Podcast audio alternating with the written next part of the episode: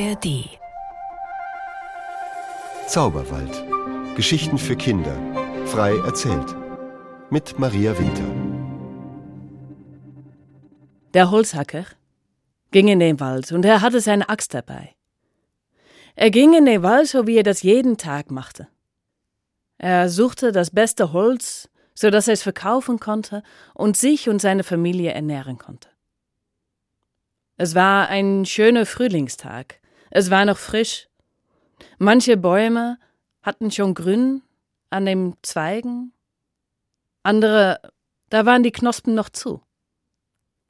Und wie er durch den Wald ging, da hörte er, wie die Vögel zwitscherte. Da roch er die nasse Erde unter seine Füße. Und da fiel sein Blick auf eine schöne, gerade weiße Birke. Er ging zu der Birke. Er stellte seine Füße fest auf den Boden. Nebeneinander, er nahm die Axt in seine Hände und hob die Arme hoch. Aber noch bevor die Axt der Stamm des Baums berühren konnte, da sagte die Birke, bitte, bitte lass mich am Leben. Siehst du nicht hinter mir stehen meine ganze Kinder? Was wird aus denen werden, wenn es mich nicht mehr gibt? Der Holzhacker senkte seine Arme. Er schaute hoch und tatsächlich, da standen ganz viele junge Birkenbäume. Gut. Und so ging der Holzhacker weiter durch den Wald. Und da sah er eine Eiche, eine mächtige Eiche. Eine Eiche mit einem großen, dicken Stamm, tiefen Rillen in der Rinde. Er ging zu der Eiche, stellte seine Füße feste auf dem Boden, nebeneinander. Er hob seine Arme hoch. Bitte, bitte lass mich am Leben. Die ganze Eichel in meine Zweige, sie sind noch unreif. Wenn du mich jetzt fällst, dann würden deine Kinder und deine Kindeskinder keinen Eichenwald mehr haben. Der Holzhacker, der senkte seine Arme und er ging weiter. Er ging weiter in den Wald und er kam zu einer Espe. Er stellte seine Füße fest auf den Boden nebeneinander, hob die Arme hoch. Bitte, bitte lass mich am Leben. Ich bin so gemacht, dass meine Blätter laut rascheln. Die Diebe und die Sträuche, die nachts in den Wald unterwegs sind, ich verjage sie. Was wird aus der Welt werden, wenn es mich nicht mehr gibt? Und der Holzhacker ging weiter. Da kam er zu einem Faulbaum. Er stellte seine Füße fest auf den Boden, nebeneinander, er hob seine Arme hoch. Bitte, bitte lass mich am Leben. In meine Zweige kommt abends die Nachtigall und sie singt ihre Lieder. Wo wird die Nachtigall singen können, wenn es mich nicht mehr gibt? Der Holzhacker ging weiter. Und der Holzhacker kam zu einer Eberesche. Er stellte seine Füße fester auf den Boden nebeneinander, hob die Arme hoch. Bitte, Bitte lass mich am Leben. Jetzt bin ich noch voller Blüten, aber im Herbst dann werden es Beeren sein, und die Vögel werden kommen und sich davon ernähren. Wie werden die Vögel sich ernähren können, wenn es mich nicht mehr gibt? Der Holzhacker ging weiter. Und er dachte, wenn es mit den Laubbäumen nichts wird, dann versuche ich's mal mit den Nadelbäumen. Da stand gerade eine hohe Fichte. Er stellte seine Füße feste auf dem Boden nebeneinander, erhob die Arme hoch. Bitte, bitte lass mich am Leben. Wenn im Herbst, im Winter alles dunkel ist und alles grau, dann bin ich noch die Einzige, die das Grüne bringt. Wie werden die Menschen sich mit Weihnachten freuen können über das Grün, wenn es mich nicht mehr gibt? Und so ging der Holzhacker weiter. Da kam er zu einer Wacholder. Er stellte die Füße fest auf den Boden nebeneinander, er hob die Arme hoch. Bitte, bitte lass mich am Leben. Mit mir kann man 99 Krankheiten heilen. Was wird aus den Menschen und aus den Tieren werden, wenn es mich nicht mehr gibt? Und so ging der Holzhacker weiter in den Wald. Er kam auf eine Lichtung.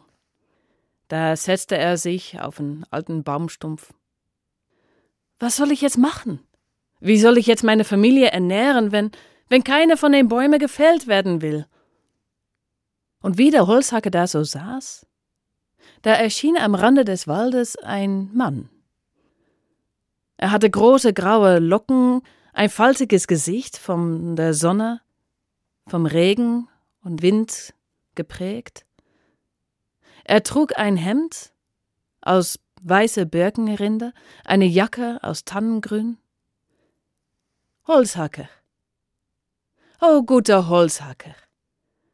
Warum sitzt du da so traurig? Wie sollte ich nicht traurig sein? Ich bin in den Wald gekommen, um zu arbeiten, um, um Holz zu finden und verkaufen zu können, aber keine von den Bäumen will gefällt werden. Und was soll ich jetzt machen? Holzhacker, diese ganze Bäume, es sind meine Kinder. Und ich bin dir dankbar dafür, dass du Mitleid mit ihnen hattest. Aber du sollst nicht mit leere Hände nach Hause gehen. Und dieser Waldvater, der holte eine goldene Rute aus seiner Jacke. Nimm diese Goldrute.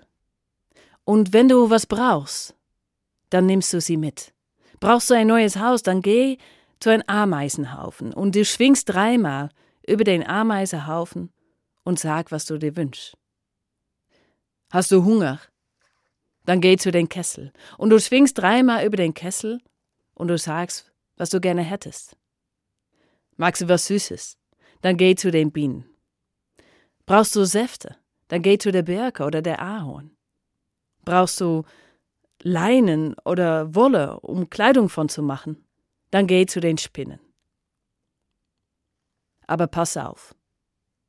Wünsch dir nie mehr, als du brauchst. Und so ging der Holzhacker mit der Goldrute nach Hause. Und noch am gleichen Abend dachte er, ähm, ich möchte mal ausprobieren, ob das wirklich funktioniert. Und er ging zu der Eiche hinter seine Hütte. Und am Fuß der Eiche war ein Ameisenhaufe. Er, er schwang die Goldrute dreimal hin und her und wünschte sich ein neues Haus. Und am nächsten Morgen stand tatsächlich ein neues Haus neben der alten Hütte. Als er hungrig war, da ging er zu der Kessel, und als sie neue Klamotten brauchten, dann ging sie zu den Spinnen. Und so hatte der Holzhacker und seine Familie ein gutes Leben. Aber der Holzhacker vergaß nie, was der Waldvater gesagt hatte. Wünsch dir nie mehr, als du brauchst. Und als der Holzhacker alt geworden war und gestorben war und die Goldrute in den Hände seiner Kinder kam, da vergaßen die Kinder nie, was ihr Vater gesagt hatte. Wünsch dir nie mehr, als du brauchst. Und als auch sie alt waren und gestorben waren, so bekam ein Mann diese Goldrute, ein Mann, der den ganzen Rat nicht hören wollte. Und er wünschte sich alles. Das, was er brauchte und das, was er nicht brauchte.